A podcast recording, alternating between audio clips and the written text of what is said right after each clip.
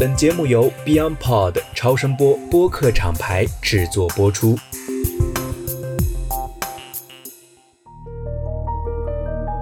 欢迎收听《以变应变》，我是主持人艾勇。这是一档关注企业在变革环境中创新、转型、迭代、进化的播客节目。我们的嘉宾来自不同领域，有的是在一线运营的企业家和经理人，也有作为第三方的咨询顾问和专家学者。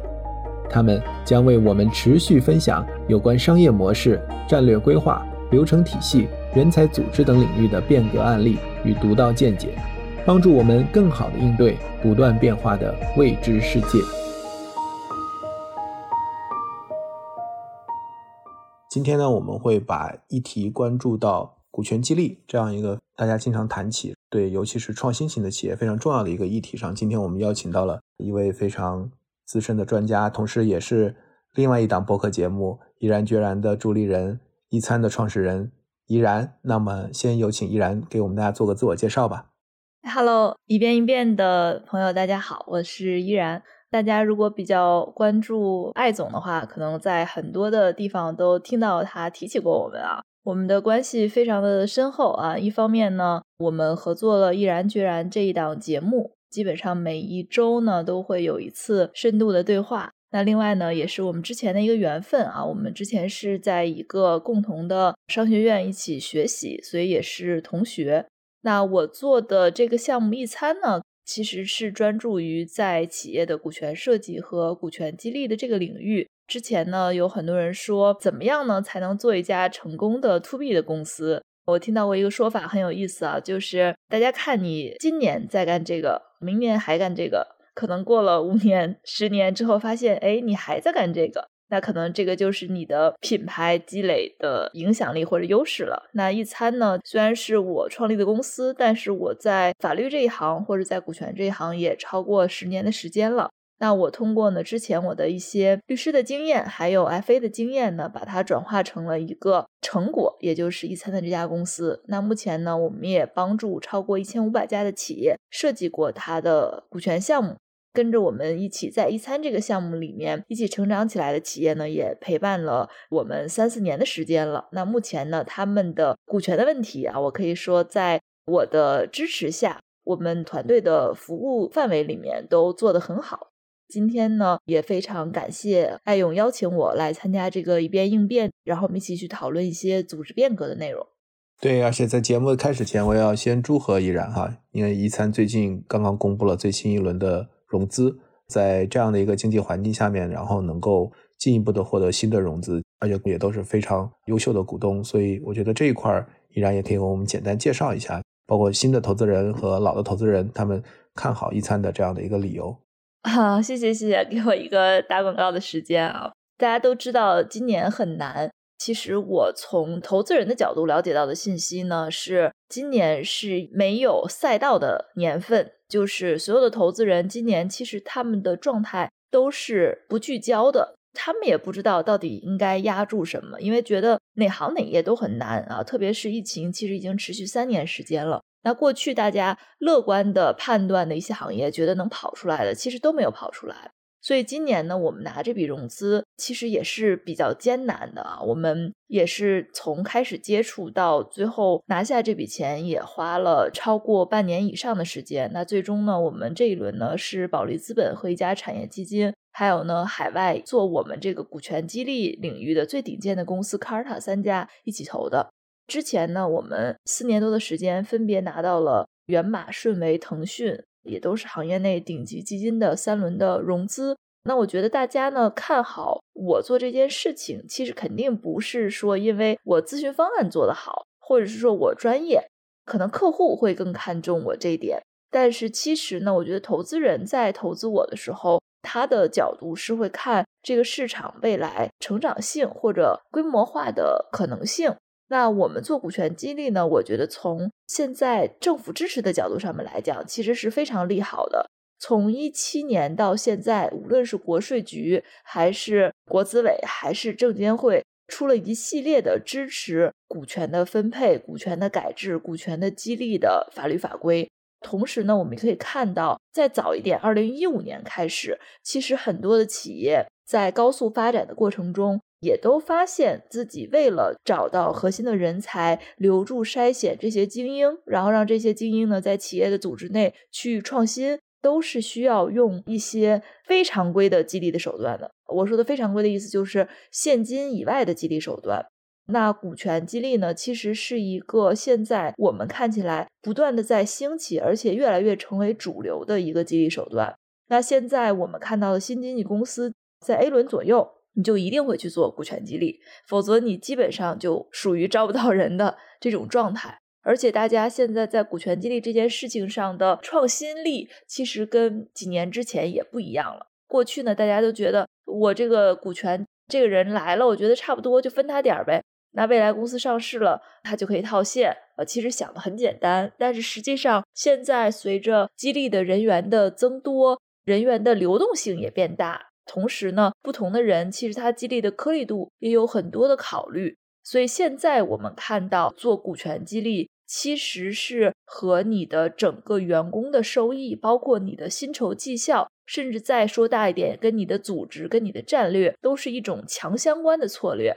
所以我们也是看到了这个机会，包括投资人也是看到了这个机会，觉得未来呢，每一家公司其实都应该有一个股权的管理的方案，加上颗粒度很细的股权的管理的系统，去帮他执行落地。中国呢，目前大家知道有四千万家的成立的公司的主体。所以我们其实认为，随着整个的经济的发展，其实会有越来越多的企业都使用股权这样的方式去做自己的人才的激励和权益的分配。所以这也是我觉得，在很多很多的不确定性都存在的情况下，一餐所做的这个方向，我们还是能够看到它有一个比较光明的未来的。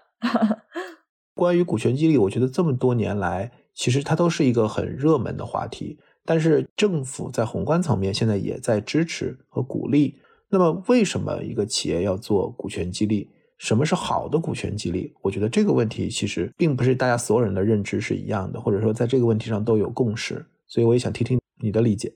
从企业本身来讲啊，我们现在接触的大部分的企业的 CEO 在找到我的时候，问我的第一个问题都是跟人有关的。我现在遇到了一个挺不错的候选人，那我现在不知道该怎么去打动他，因为现金其实大家都给的差不多，我怎么能够让他和我的目标一致，并且对我们公司感兴趣，能够做到长期的双方的绑定呢？这个是非常早期的公司。那另外呢，还有两种角度啊，第一个角度呢，就是投资人会要求，这时候这个公司可能的状态是比较懵的。他只是听到投资人跟他讲说：“哎，你怎么还没有预留你的期权池呢？或者是你已经预留好了期权池，你打算怎么发呢？”这个其实是属于资本倒逼。那另外呢，还有一种情况呢，相对来说不是一种很乐观的情况啊，就是这个 CEO 找到我的时候会跟我说：“我这个人员流失太严重了，我的这个公司的人都被别人在挖，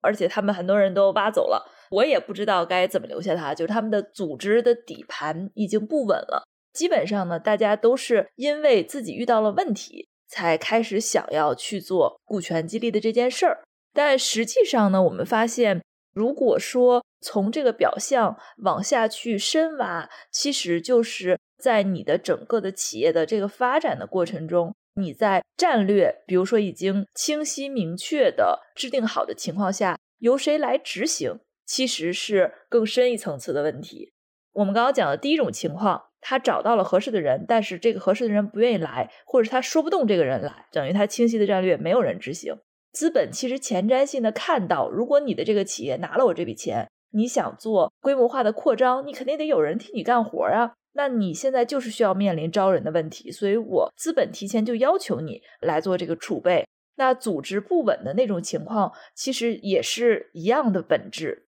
我这个公司想要去做业务的增长和发展，但是我核心的管理团队不断在流失，没有人帮我去做到。我就算看得再远，再有前瞻性，仍然我也做不到。所以，所有的股权的激励，我们现在看到的核心的本质的问题，就是你需要招到、留住你的精英人才，并且呢，你通过一种激励的方式，让这些精英人才在你的组织里持续的去创新。为什么要让精英人才创新？从经济学的底层的原理上面来看，其实生产要素和生产关系它的不同的组合的形态，其实会带来增长。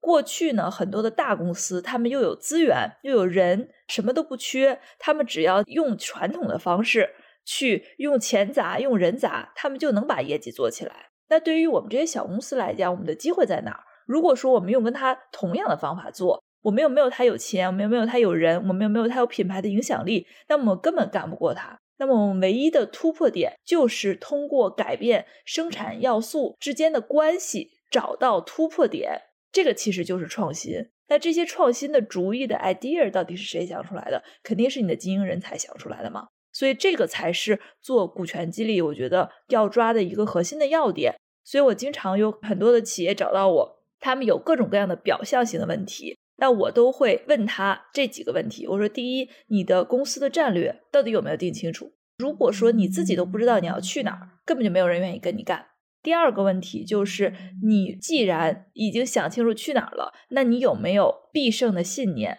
或者使命必达的决心？你有没有非常坚定的意志，说要做好？还是说我就是想投机干一把，不成我再换？你这两个问题，如果答案都是 yes，并且很清晰的情况下的话，那我们这时候再去做股权激励，再去帮你找精英人才，其实是有底盘在的。但是如果说你这个公司就是一个小买卖、小生意人的这种模式，或者就是我投机式的想赚一点小钱，那其实你是不适合做股权激励的。所以我们现在也是主要服务的这些公司，大家看到的都是拿了融资、有长期主义的意识在，并且有机会未来走到上市那一步的这些企业。其实他们会更加的适合去做股权激励，因为他们更可以在公司去设计一个更长周期、更大概率获得成功的这样的一种增长模式。你刚才其实提到了非常清楚，就是说企业或主动或被动，不管是他主动的为了招人留人，他要利用股权激励这样的一个工具，还是被动的，比如说投资人的一个要求。那他有这样的一个动力来去做这个股权激励。那我们换一个视角，就是放在候选人的角度，或者说放在人才的角度。很多人现在一谈到股权激励，可能会认为这个是企业在 PUA、在画饼，或者说再去为了杠杆他，节省他的薪酬的成本，甚至给他戴上一个金手铐。那这样的一些对股权激励会有这样的一个误解的原因是什么？有的时候不是老板的想法，而是的确是因为传达的不到位，让员工产生了一些误解。过去呢，其实我觉得大家会相对来说比较不太愿意谈钱。我们可能八零后或者七零后的那一代的员工，觉得谈钱这件事情很羞耻的。我们总是觉得我辛辛苦苦的干，只要勤勤恳恳的去做事情，那么老板看到我的表现之后，自然会给我涨薪的。我们可能那时候会有一些这样的想法。但是现在的年轻人，其实他们非常的直接，他们会直接去跟你谈，我要多少钱，我要多少股权，包括这个股权未来到底能不能让我赚钱，赚多少钱，什么时候才能赚到钱，这些问题他们都会直接的抛给公司。所以，当你回答不好这些问题的时候，其实你就是没有办法去招到特别顶级的人。所以我觉得现在的股权的激励，如果站在员工的角度上来讲的话，其实我特别鼓励员工主动的向公司提出问题，大家把这些事情摊开到桌面上，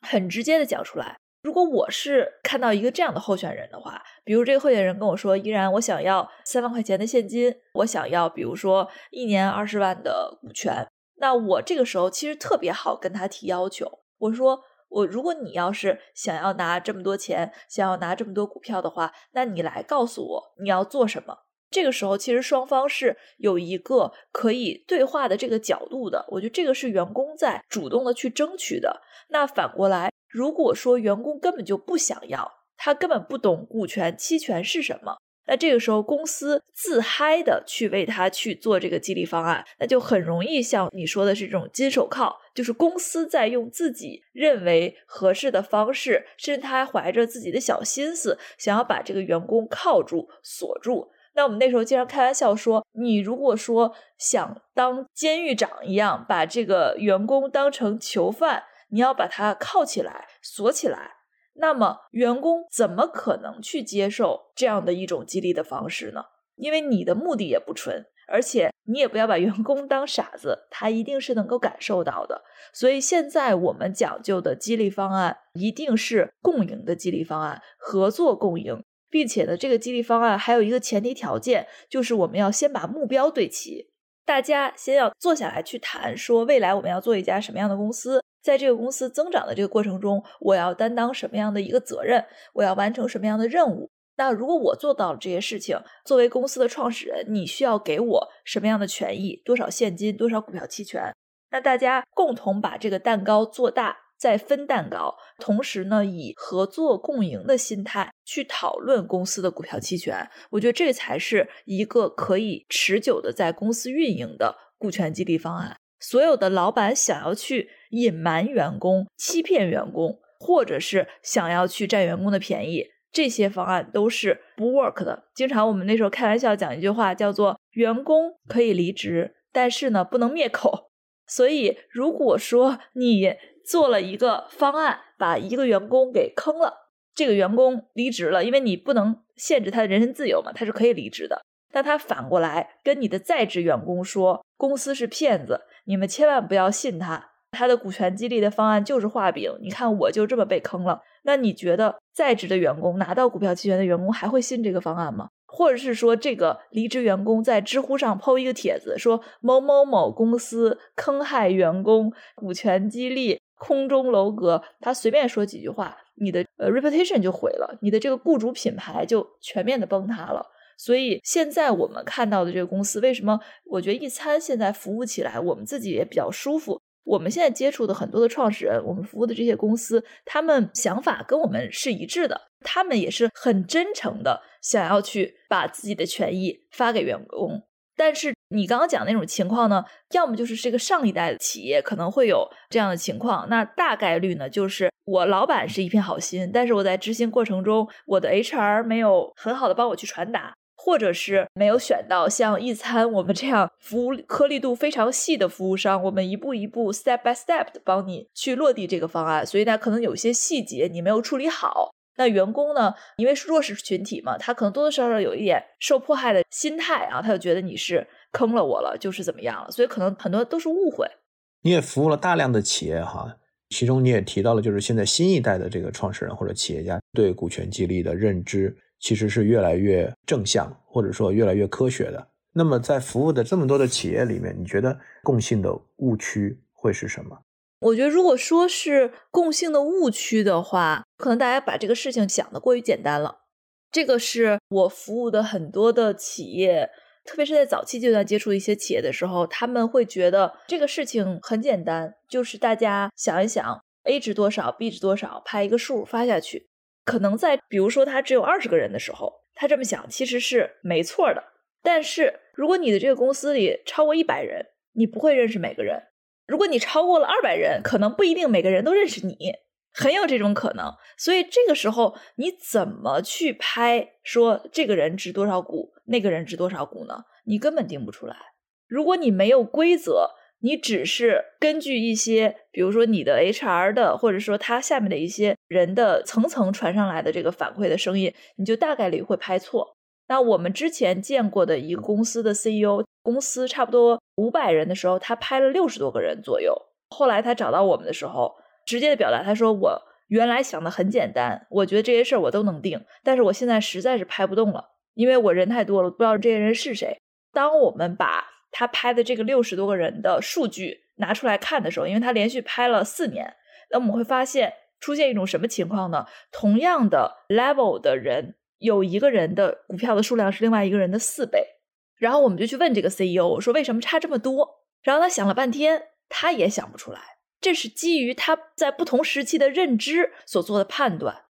所以我们现在就是发现说，可能你公司到了五十个人以上，或者六七十个人开始，你必须要有规则，要有制度，去定到底什么样的人是值得激励的对象，并且根据他不同的 performance 和不同的场景、进入的时期等等种种的因素，我们要去定这个规则，这样才能做到说来一个人，我们就可以告诉他，你好好干。比如说到了发放的时期，你是多少？那到了第二年，你还可以再涨多少？到了第三年，你还能再涨多少？如果你出现了一些什么什么情况，你就要还了一部分过来，到底还多少？所以这个其实是一个动态的匹配的过程。那另外第二个想简单的事情呢，也是很多的企业找到我，他说我之前找了一个律师，或者是找了一个我的朋友，给了我一个法律文件，我把这个文件签一签，我觉得这个事情就已经结束了，而且呢，这个律师的朋友也不会坑我，法条都是引用的很明确的。但是他忽略了一个事情，就是股权未来是有非常多的状态的，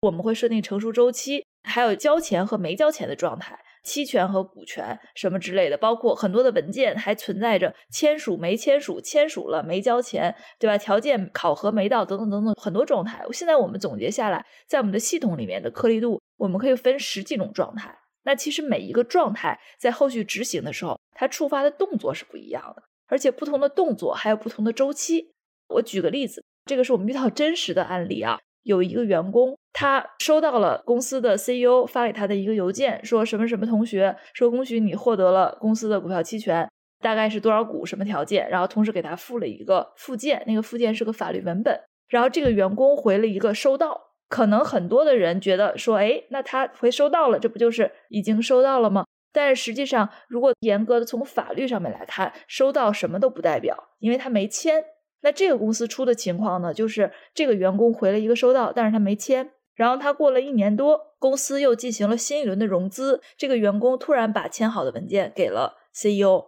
然后 CEO 说：“哎，你怎么现在才给我？我之前给你开的那个条件是一年多以前的那个条件，那时候公司估值还是之前的那个估值。那现在我新一批发放的这个人，价格都已经变了，条件都已经变了呀。”然后呢，这个员工就说。那你也没有告诉我说什么时候要签，但实际上在这里面就有一个罗生门，就很难判断是这个员工当时他拿到这个协议之后，他想了想，觉得不值啊，我为什么要签呢？对吧？你还让我交钱，我现在就不签，观望一下。结果后来发现，哎，公司有了新一轮融资，他觉得值了，他就签了，是有这种可能性的。但是这个事情也不可逆。没有办法逆事实假设，这个员工现在也不承认，但是公司的 CEO 就觉得很亏，因为他刚刚做完新一期的股权激励计划，新一期的员工就是同时返给他的那个文件里面，人家的条件和这个员工的条件是不一样的，所以这些其实就是一些在执行中的细节，其实在我们的系统里特别好解决，我们会设计一个七天的签署周期，你不签的话，那条链接自动作废，那公司可以再给你发。那发的话，可以再设定新的条件，但是在实际的执行的过程中，就是往往是这些细节会被忽略。拍脑袋说一下，我觉得百分之九十以上的法律的纠纷都是因为在执行的过程中某些细节没有做到位产生的。其实根本并不是那个策略做得好或者不好，还没有到纠结这个策略到底是好还是不好的时候。所以两个大的维度，其实就像你说，一个是在策略上。他可能忽视了这个组织的复杂性，以及针对这个组织的复杂性所做的这个策略的合理性。另外一个来讲，就是在执行层面，因为它涉及大量的沟通，需要一些细致的考量、换位的思考。那在这个执行的环节，也容易出现一些问题。反过来看哈，因为你刚才也其实也提到，当你有五百个人的时候，有两百个人的时候，你肯定会请一个第三方的公司来去做一个完整的方案。现在我觉得，就是大部分的初创企业或者说创始人，大家一开始的时候几个合伙人，可能就自己把股权做了一个分割，那也算是一个股权方案吧。现在越来越多的早期企业也开始做股权激励方案了。不同阶段的企业做股权激励，它的关键点是什么？刚刚我们强调的，我觉得其实是一个在认知层面的共识，就是你一定不要把员工 当傻子，就是你做的这个方案，所有设计的出发点一定要非常的尊重你对面做的这个人这个个体，充分的尊重呢，在反映在你会把这个契约放到一个非常神圣的高度上面。不是说我随便弄弄，找个模板写一下就行了，而是我会仔细的去研究这个中间的条款，同时我也会要求对面做的这位员工也要仔细的去阅读这个条款。我们坐在一个平等的地位上面把这个签了。那同时呢，刚刚我们也讲到，我在这里面如果为他设计了一些考核的条件，无论是时间的、事件的、业绩的。或者是准入门槛的等等 milestone 种种的条件，我都是需要让他充分知情并且接受的。那另外呢，就是在执行的过程中，该通知的及时的通知到，该让他签字的，也要让他及时的去签。那双方呢，抱着的这种状态呢，就是我是与对面的这个人一起去合作，我们都是股东。那未来呢，我们要把公司的盘子做大，那每一个股东呢，都应该有相应的收益。你要有这样的一种状态。其实用阿里的老话讲，有一个词特别恰当，叫做视人为人。就是你是不是真的把他当成你的股东，当成你的合伙人？就如果说你没有这样的出发点，那么很多的动作我觉得都会变形。那另外第二个共性呢，我觉得叫做什么阶段做什么样的事儿。我觉得这个事儿呢，既不能过于的超前，也不能过于的滞后。就是你的股权激励的方案一定要跟你的组织去匹配。很多的人在你刚刚创业的时候，你根本不知道未来会发生什么。如果说在很多的设计的这个部分，你非要在很早的时候就建立特别复杂的流程制度，你就是把自己给坑了。这个在组织建设上其实也是一样的道理，在股权期限上也是一样的道理。如果在早期的时候你要把这个方案定的颗粒度非常细，那么就意味着我们要引入很多的假设。那这些假设未来但凡有一个前提假设被推翻了，你这个方案就得重新做。所以你可能前面设置的很多颗粒度很细的方案是无用功，所以我觉得不能过度的设计，不能提早的设计。但是同样呢，有一些设计是一定要提前做的。比如说你刚刚提到哥几个一起创业，大家呢先讨论一下股权怎么分，这个是一个非常常见的场景。那这个时候我觉得至少至少要做到两个设计。第一个设计呢，就是我们的股权的分配应该是和这个人在公司担任的职务、产出，就是他的 performance 是有关的。你一定要把这个事儿给规定好。那另外第二个呢，就是这个人如果离开了、掉队了，或者是说提前退出了，他要怎么退？那这两件事情，我觉得就算是早期我们创业的时候，我们没有什么其他的股东，我们就三五个人，大家坐在这儿喝顿酒，我们就把这个公司成立了。那也要落实在纸面上写清楚的事情，不要觉得说，哎呀，我们都是好兄弟、好同事、好同学，那这个事情我们感觉谈利益有点伤感情，那我们是不是不提这个事情就非常容易埋坑？我举一个例子啊，就是我们之前服务的一个企业，它其实是几个原来的前同事一起创业的。那前同事嘛，其实大家之前都打工人。专业技术的能力都是没问题的，但是实际上你担任这个公司的管理者，你还是需要其他的能力的。当时就没太看出来，他们认为的一个技术的负责人呢，本来是想让他当 CTO 的角色，但是后来呢，发现他只懂研发，就只能开发产品，根本就没法去管理团队。但是呢，在条款的设计上呢，他没有写说我这百分之二十的股权给的是 CTO 这样的角色，我直接就写的是我就是给的这个 A 同学。就是给他个人嘛，登记到他的个人名下也都变更了。那后来就发现呢，这个同学他没有办法当 CTO。如果说我在之前协议的时候我写清楚，比如说我这个股权虽然发给这个 A 同学，但是我对他的要求是你要在公司担任 CTO 的职责，并且我把 CTO 要干啥一二三四五列清楚，并且我可以再说一句，说如果说你不能胜任的话，那么你可能要退一部分股权，因为我们这个股权是岗位股，对吧？因为他是给 CTO 这个身份的。那这些设计都没有，所以这个 A 同学当然就不想退，他就觉得说我是这个公司的创始人，但是实际上这个公司他的这百分之二十就是应该给 CTO 这样的一个角色啊。A 同学不愿意退，就开始撕逼了。这个就是非常典型的设计的时候没有把到底给这个股权给的是岗位还是个人这件事儿说清楚。那另外退呢也是一样，就之前我们还有一个案例啊，就是有一个资源方背景的这个股东吧，然后最初呢他找到了这个创始人的时候，他是看中创始人有这个好的 idea，他觉得他想支持一把，但是创始人又没钱，然后这个资源方这个股东就说那这样吧，那我出钱，对吧？而且他自己还有个物业，他说那这个房租我也出了，我就支持你创业。开始刚起步的时候谈的都挺好。同时呢，支持他的这个股东呢，当时呢，我记得是拿了百分之五十一吧，就是因为最初又是他出钱嘛，又是他出办公室嘛，所以就拿的股权就比较多。然后这个创始人呢，的确虽然说主导这个公司的方向，但是他就没有实际的出钱。然后开始呢，他也觉得这个没啥大问题，毕竟是这个大哥带着自己创业嘛。但是这个项目有了一些起色之后，开始融资了，那投资人就会说。哎，你是这个公司创始人啊？为什么你的股比比另外的一个人低呀？那我觉得这个股权结构不够健康。那我需要呢，你另外的一个人把这个股权退出来，因为他不是投资人的身份嘛。但是后来去找带他创业的这个大哥，这个大哥就不太愿意了。他说：“哦，你就是忘本。之前你一穷二白的时候，我把你扶植起来，现在呢，你要让我退股，那退股也可以啊。那你就让投资人跟我买啊，那我可以卖给他，按照这个新一轮的估值嘛，就卖。但投资人呢也不愿意，投资人说：那我打给你的钱是给你这个公司发展的。”又不是买你的老股的，因为我买你的老股，就相当于这个钱我要给你之前的股东，他就把这个钱拿走了，你没有办法把这个钱放在公司的账上，助力这个公司的发展啊。这个问题其实就是最初设立公司的时候没有说退出机制的问题，这个我觉得也是一个非常大的坑。而且在早期的时候，有的时候如果你没有想清楚未来的这个发展和规划，你只是说想把这个项目做起来，一门心思想要做产品。那就很可能在这件事情上犯错误，最后就是个悲剧啊！因为没有融成，然后创始人和这个大哥两个人还反目成仇了。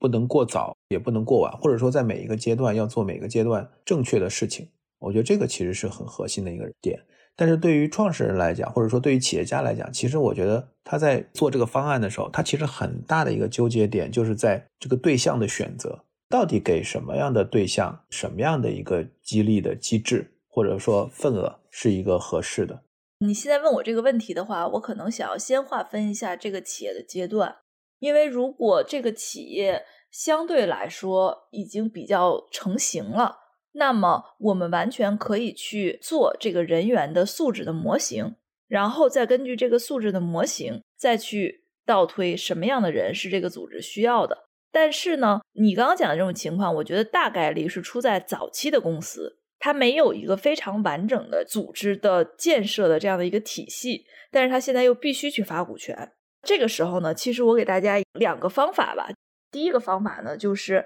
到底要不要发股权？你要这么想这个问题，就是这个事儿能不能用钱解决？如果能用钱解决，尽量就不要动你的股权。比如说，我举个例子，有一些员工虽然他能给公司带来很高的业绩，但是这个业绩其实用现金激励就可以满足。比如说提成方案、返点方案，或者是你给他下 KPI 的业绩指标，他自己想办法去完成任务，你给他更高的奖金。那如果说都能够用现金去结算，那为什么要用股票期权呢？所以当时我们划分了一下这个类型啊，就是。普通的员工，比如说他在公司上八小时班的这种，我们就发他基本工资就可以 cover 所有他的贡献了。那如果是一些需要出业绩的团队，那么我们就给他提成，给他奖金，给他各种各样的激励的方式，我们也能去解决这个问题。但是有一些不可量化的贡献，我们必须要用期权去解决。比如说，这个人为组织带来了创新，他迭代了这个组织的方法论。让这个企业发展加速了，或者是他有 leadership，他自己不但干得好，他还能够把他的方法论交给其他的团队，让大家一起干得好，或者是他是一个特别忠诚的、勤勤恳恳的老员工，价值观特别正，在很多的时候没有人干的事儿，他都挺身而出，替老板扛了很多，那是一种有担当的人。那或者是还有一些其他的情况等等等等，就但凡你觉得这个人的贡献你没有办法用金钱去为他定价的时候，那你就可以考虑为他发股票期权。那第二种算法呢，就是你可以大概给这个人画一下身份。那现在呢，我们认为有三种人其实是可以用期权或者股权的方式去激励的。第一种人呢，叫做 A team。或者是呢，你叫他核心创始团队的成员，就是他最早跟着你一起干，对你最忠诚，对公司干的这个事儿最认同，并且现在呢还能持续的发挥很大的价值，那这样的人就应该发股票期权。第二种人呢，我管他叫做创业型职业经理人，他其实在加入这个公司的时候，他会去计算我到底加入这个公司值不值，公司给我的现金多不多，股票期权多不多。但是呢，他又愿意去做创造力的事情，他是愿意加入创业公司的。那这种人呢，你单纯给他现金可能打动不了他，你要用现金加股权的方式去打动他。同时呢，公司也可以去计算，我招来这样一个人，我给他现金，我给他股票期权，我给他多种多样的激励方式，是不是能够让他为我的组织的增长贡献？那这种人呢，通常会出现在公司经历了生存期以后，进入发展期，我们会大量的空降这样的高管。那这些人也要用股权的方式去激励。第三种人呢，我管他叫做 follower，公司忠诚的跟随者。他呢，可能不是这个核心的管理层，但是他是中间的这个腰部力量，而且呢，他持续的在发挥作用，是公司非常坚实的支撑。那这些人呢，未来也可以考虑发一定的股权，但是不建议呢上来就发。因为这些人，他们其实在早期的时候用工资也是可以去满足的，只是说公司发展了一段时间，这些人也干了一段时间。如果说你的确他表现不错，你又希望长情的去留住他，那你是可以再给他配一些股权的。所以你也可以从这些人的身份上面去判断他值不值得发。这三种类型以外的人，就建议先暂时不要发，基本上是用现金可以去解决的。很多的管理者在做股权激励的时候，其实还是希望能够让优秀的人才，尤其是高质量的人才，能够跟企业一起走得更远。希望让他能够感受被不一样的对待和尊重，或者说他的身份和角色能够从一个打工，或者说简单的一个劳务的一个契约关系，变成一个共同来去把蛋糕做大，能够把企业做大的方向。而且现在越来越多的人，他哪怕是一个求职者、就业者，他也希望自己的身份不仅仅是一个打工的人。因为大家都觉得自己不能打一辈子工，然后但不是每个人都适合自己作为 leader 来创业，所以他也希望就是像你刚才讲的，他是有创业精神的职业经理人，但是很多人希望他自己的身份是一个有创业状态的职业经理人。对，所以其实我觉得股权现在慢慢的它也不是一个单纯的财富的体系，它其实也是一个荣誉的体系。这个员工他拿了股权，他的身份其实就变成了股东。这对于很多的人来讲，他的感受层面是完全不一样的。就像我们讲的那个马斯洛的那个需求的理论嘛，当你过了这个生存期之后，你想要谋求发展、谋求被尊重、被认可，甚至到了自我实现的层面，那你就需要有这样的一种身份的加持。这个当然会让你赚钱，但是赚钱并不是它唯一加持作用。每一次股权的这个方案啊，谈到里面会有一些关键假设。其中一个最重要的假设，其实就是这个公司的估值。那我们在公司的早期的时候，因为公司可能没有什么估值，尤其是还没有外部融资的时候，这个公司的价值其实是很难去评估的。那这个时候，如果要去给团队分股权，分的少了吧？大家觉得你这么少，公司也不值钱，他也算不出来这个值多少钱，他会觉得自己拿的少了。然后可能随着公司的融资，可能我们给他，他又会觉得这个公司的估值可能现在有泡沫，他未来的成长的空间有限。所以我觉得在这个关键假设里面。关于估值和期权的定价上这块有一些什么样的经验？我们最开始要跟员工或者跟我们未来的这些股东沟通的一件事情，就是到底我们这个事情未来要做到什么程度？我们的目标是什么？我们要去哪儿？这个蛋糕到底能做多大？它未来是一个什么样子？我觉得这些是要跟员工去沟通的，因为估值可能会有泡沫，这个事情也可能未来好或者不好。都是阶段性的，但是如果最终我们的目标双方能够规划的一致，那么目前可能我们的这个过程的曲折，对于大家来讲，大家的心理上是有预期的。我最担心的一种情况就是有一些公司上来之后，他不会去考虑这个中间的过程，他直接就会拍一个数，就觉得员工你接受也得接受，你不接受你得认，对吧？因为这个就是我给你开出的条件。但是他忘了，如果说在这个过程中，这个员工其实心里对这件事情是存疑的，是不认同的，那么你所有的这个股权激励，基于你的这个股权价值的增长，都是不成立的。所以我们其实一直在强调说，大家一定要对齐目标，先把蛋糕做大，然后再去考虑利益的分配，也是这个原因。那现在呢，我看到的很多的公司呢，他会为他的员工去设计很多种变现的通道。不只是把所有的赌注吧压在上市，因为这个事情变数太大了。而且现在很多的公司，你看到估值的倒挂嘛，上市的时候它的股票会跌破发行价，甚至跌破它在一级市场上拿到的这些融资的估值。那么这些对于员工来讲，就相当于这个投资我是失败的。啊，你之前给我的定价，到最后上市的时候会发现价格比我的这个定价还低，这个时候的这个激励就是完全无效的一种激励。其实公司是会提前的帮助员工去算账，到底这个股权激励能够让员工挣多少钱，包括呢也会提前的去设计一些流动性的方案，比如说你今年的表现不错，那么公司是不是可以去回购一部分？包括你们看，像字节，他每年都在回购，而且他回购一轮之后，其实就是变相的让员工看到，说我公司认为我现在的估值是多少，因为他回购的这个估值是他自己定的，他自己有一个计算的体系。包括最近大家都知道，字节有一位新的 CFO 嘛上任，其实很多人把这个解读成一个字节要上市的这个信号。但是还有一件事情，大家可能没有提前知道啊，因为这是一个相对来说比较低调的处理，就是在这位 CFO 入职字节之前，其实字节是做了一轮回购的。当时呢，其实很多的人都参与了，因为有一些人就会觉得说。你看现在这些大厂都不好，对吧？那字节呢也是大厂之一，虽然是一个很大的增长很快的大厂，但是我也不看好它的股票期权，所以我就卖。但是也有一些人呢会觉得说字节最终是会上市的，我认，并且我认为现在字节给我的这个回购的价格还是低了，那我希望再挺一挺，他就没卖。那没卖之后呢，新的 CFO 入职，那这个人就很开心，这我们都了解到内部的情况。因为这个人专门是之前替字节做了很多的资本方面的操作嘛，他说我觉得这个人来了，估计字节就要上市了，所以他觉得他的这个股票留着是对的。其实我们可以看到一些成熟的公司，其实他是为他的员工去做了很多的设计。那现在一餐呢，我们也把这些玩法做了一定程度的简化吧。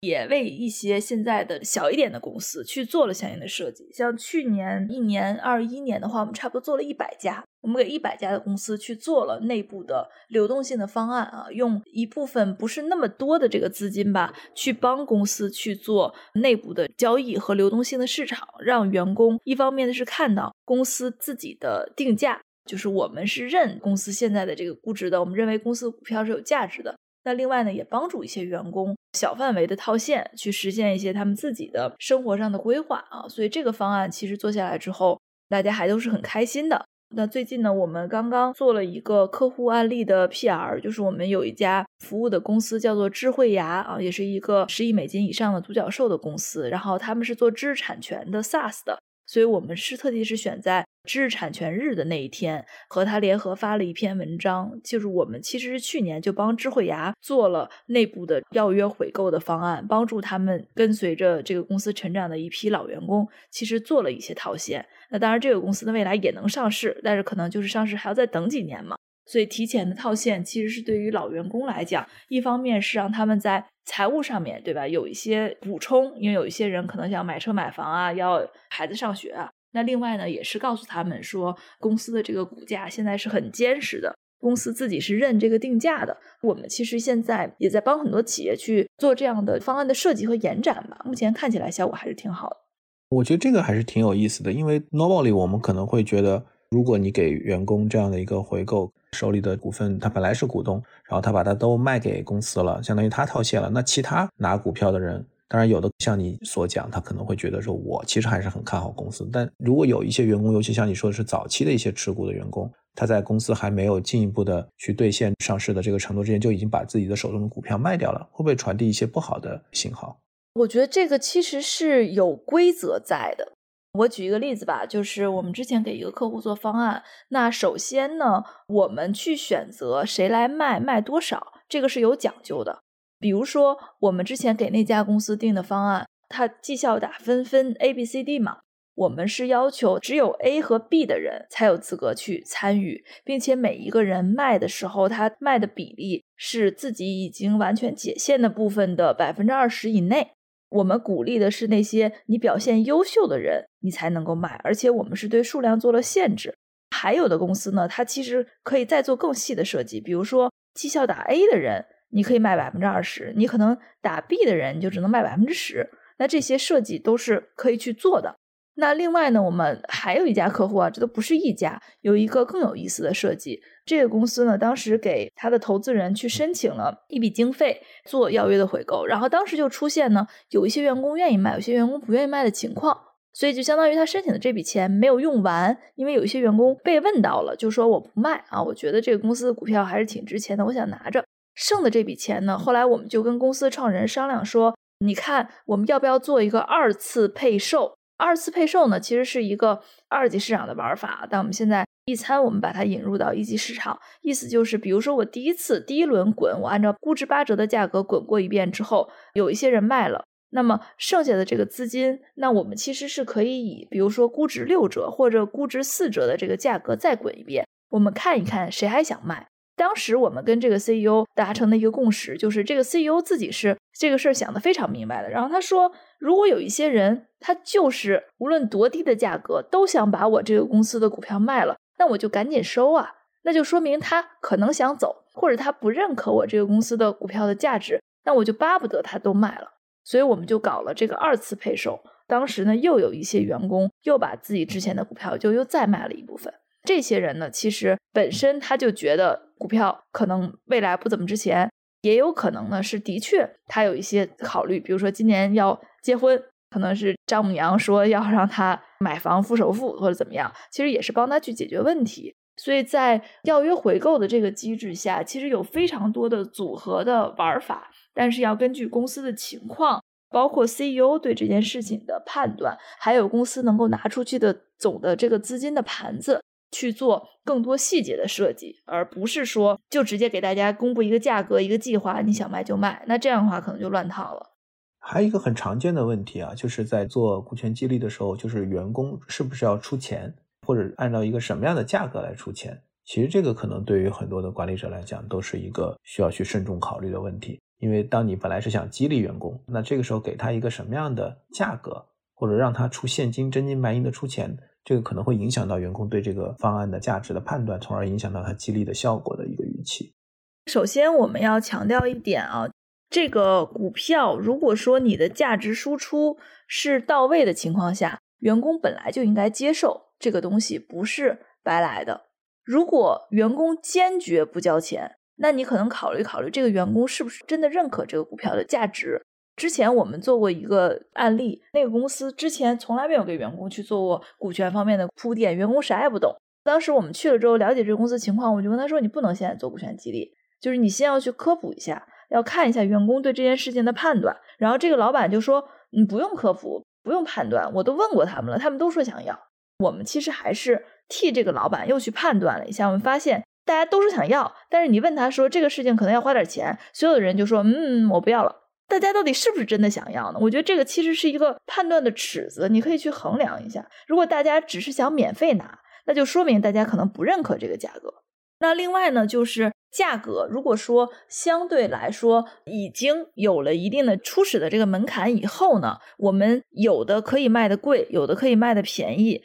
它其实是根据不同的场景来的。我举个例子，现在很多的公司都在搞降薪换股，入职的时候降自己一部分的工资去换股权。或者是我说我不拿年终奖了，我换我的股权，或者平时我的工资可能我少拿一点去换我的股权，对吧？这都是降薪换股的逻辑。那如果你在降薪换股的这个前提下，你就不能给员工特别高的定价，不然你又给员工降了工资，又要让员工交钱，那员工肯定不爽。所以在降薪换股的这个场景里，一般我们都是免费，或者是说相对来说稍微低一点的基础的价格，这个注册资本的价格，让员工去认购。那如果呢是配股的形式，就比如说这个员工之前他是一个只拿工资的员工，然后今年呢他可能升到 P 六或者 P 七了，那公司的制度呢是，比如说 P 六以上都是可以去配股的。那么这时候我会给员工一个价格，那这个价格可能就是估值打了一定的折扣，或者公司内部定的一个价格。那这个时候员工可以接受，可以不接受，这是一个双向选择。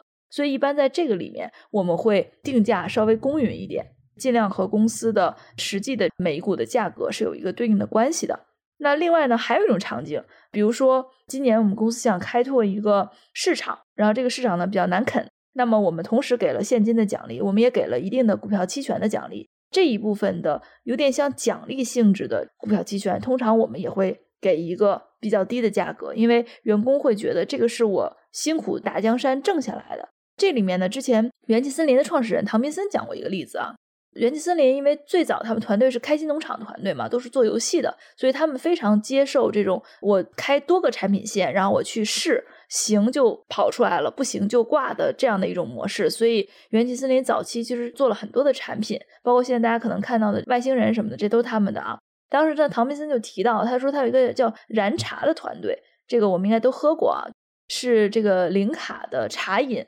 当时呢，这个项目在公司内部没有人看好，因为大家都觉得它打不过农夫山泉的那个东方树叶啊，因为那东方树叶是零卡茶饮的，基本上是最大的一个品牌，而且都没有第二、第三，对吧？就只有东方树叶。那当时呢，燃茶呢是一个非常小的团队去做了一个这样的产品，并且呢取得了超乎所有人预判的一个业绩。然后，所以当时呢，唐宾森就在年终的时候给这个团队颁奖了。这个奖呢叫做改变公司命运奖，并且呢除了现金之外，直接给了股权的奖励。那这部分的股权的奖励，其实就是我刚刚我说的那个场景，算是奖励式的，所以他也给了一个非常非常低的成本的价格，因为他其实是。告诉这个团队说，你们其实是可以以小胜大的，就只要你们用心的去做产品，这是我认为的不同的定价方式啊，它不能一概而论，而是要跟着你的发放的场景走，而不是说绝对的要给钱或者要不给钱。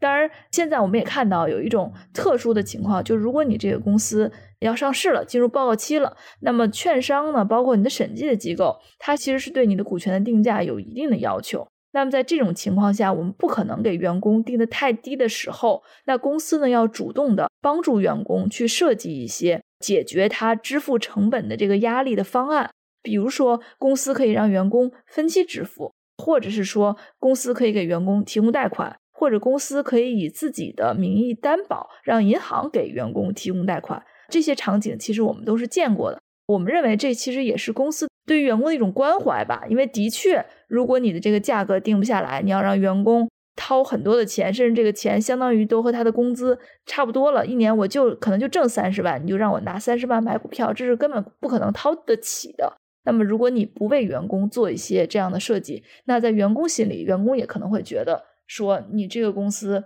在玩我，你就是不想让我认购，然后你又做了一个股权激励计划。所以我觉得在这个时候是非常考验我们的这个执行落地的这个团队，包括你的外部的第三方的顾问专业的水平，其实就在这里面显出差距来了。因为最近疫情哈，然后这一两年其实很多中小企业，尤其服务行业，其实受到疫情的挑战非常大，现在也面临一个降薪裁员的浪潮。我有一个创始人朋友，正好这两天跟我在聊。他说他现在在很为难，他想跟公司，尤其是核心团队去沟通，他可能想降薪或者在薪酬上打一个折，要么呢就是说等到经济好了，可能再把这笔钱还给员工作为一个债。还有一种呢，可能他也在考虑是不是做一个类似于股权激励的一个替代方案，让大家降薪，但是可能分享一些股权，让大家一起来共度难关。我觉得这个场景还蛮真实的，所以我不知道你对这样的一种局面有一些什么样的建议。我觉得还是刚刚我们讨论的那个前提，你可以在公司危难的时刻去做降薪换股的方案，但是前提是你需要让大家知道这个道路是曲折的，但是前景是光明的。就是你得跟员工去沟通这件事情，你要让大家看得到希望。就比如说现在的确很难，但是我们做的这个事情是正确的事情，并且未来它是有拐点的。那这个时候大家才会去认同你发我的这个股票是有价值的，同时我也愿意去降薪。就如果你一味的去降薪，但是不跟大家去谈未来，谈这个股票的价值，那么这个降薪降的就很没有意义，而且大家也不会认同。大家可能迫于老板的淫威，或者是说一些道德的绑架，比如说老板开个会说现在疫情原因大家都不好，我们所有的高管团队应该每个人主动降薪百分之四十，那可能有一些高管他不情不愿的也会降。但是他其实并不认同你降了之后不给他的这个股权是有价值的。所以其实回到前面讲的话题，就是说你还是要去给大家清晰的勾勒或者说展示出来这个公司价值的成长。其实股权的价格的背后都还是对应的公司真实的价值的一个变化嘛。对，就是也扣到我们刚刚讲的第一个主题，就是你在怎么去对待或者怎么去思考你跟你这个员工的关系。如果你把他当股东，那你觉得做这件事情为难吗？不为难，对吧？你就是应该跟你的股东去讨论未来我们公司要怎么发展，因为大家一荣俱荣，一损俱损，所有的股东在这个里面又要出权又要出力，把这件事情干好，那所有人大家一起分钱。所以如果说你把你的员工就当成股东去对待的话，那很多的动作你就会认为是必须的。一餐做这一块已经也有这么多年了哈，从现在的角度来看，你觉得股权激励这个领域有一些什么样的趋势性的变化吗？我们在最初做股权激励这件事情的时候，我们从来就没有把它叫做股权激励，一方面呢，我是觉得这个激励有点像打鸡血、鸡娃什么这个意思，我觉得不是特别友好啊。那另外呢，就是我的确在思考这件事情的本质，我觉得这其实是一个财富的分配方案。其实一餐我们内部对自己的定位，我们叫做探索和构建新型的财富分配方式。那么新型的财富方式里面，当然现在看到的股权的分配，其实比起过去纯现金的分配，它已经是一个新型的财富分配方式了。但是未来随着组织的发展跟迭代，是不是会有更新型的财富分配方式呢？我觉得也一定会有这个机会，而且我在我的有生之年，我是可以看到的。比如说像现在我们看到很多的小的团队，其实它并没有以公司制的形式存在，但是呢，他们也有自己的运营的机制，包括财富分配的方式。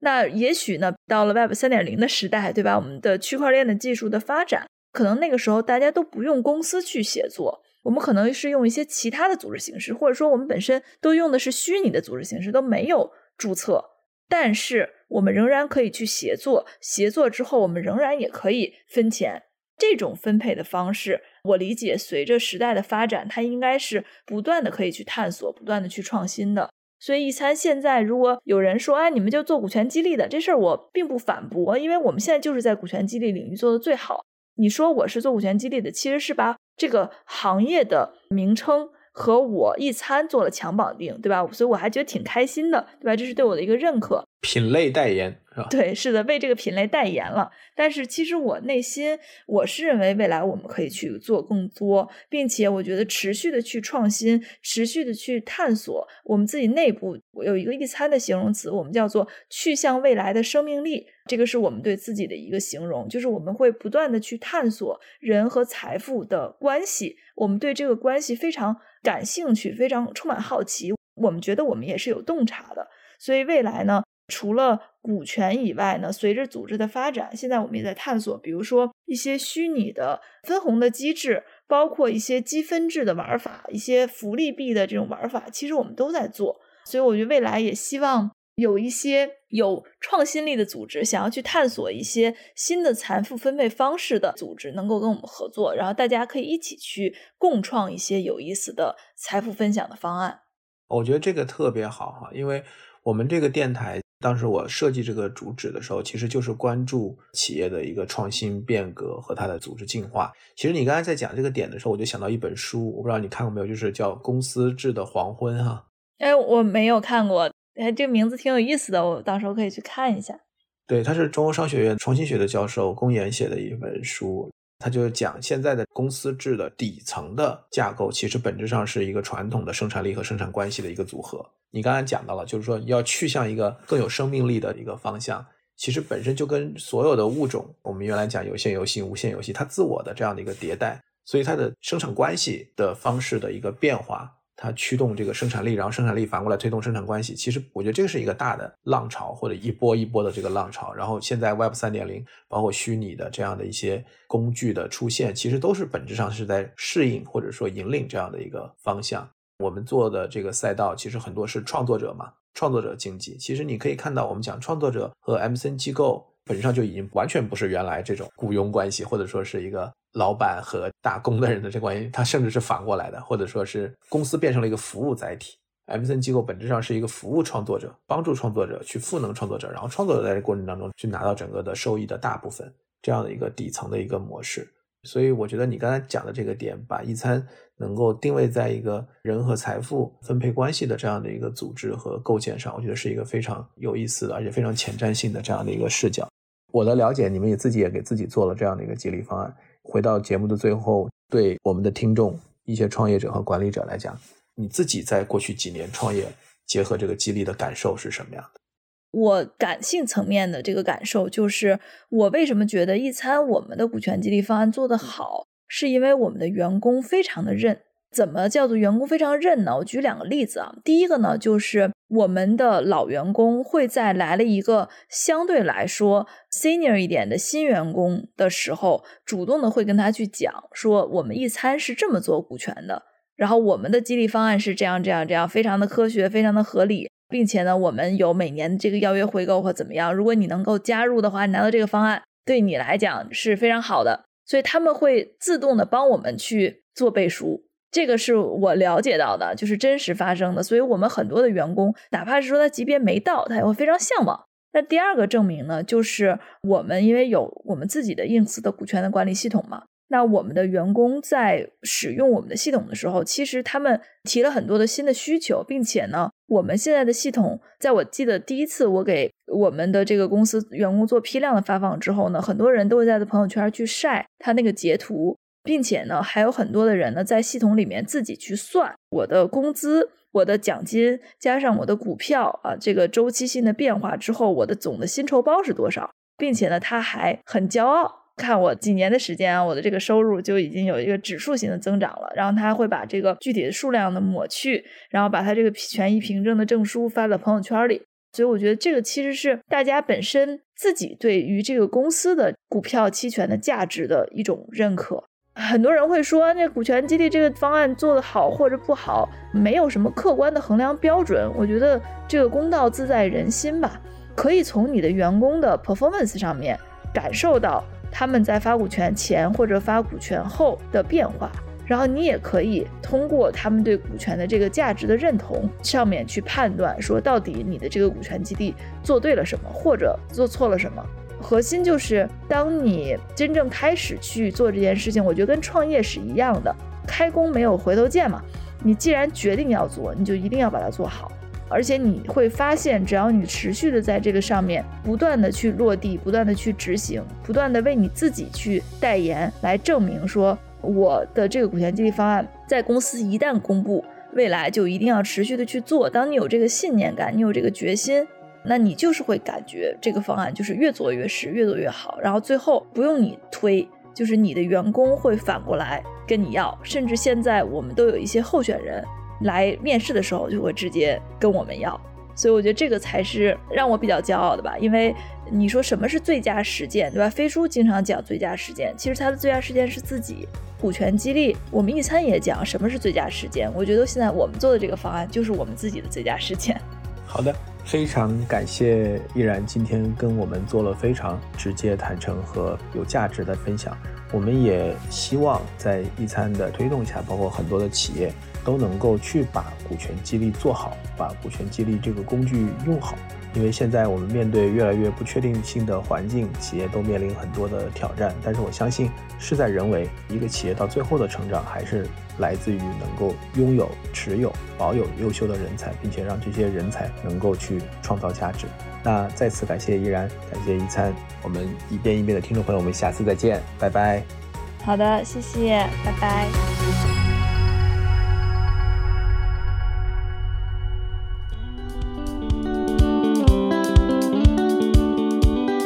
那么想跟我们进行更多交流互动的听友呢，可以添加微信 BeyondPod 二零二一，也可以直接在 Show Notes 下方找到我们的微信联系方式。好的，我们下期节目再见。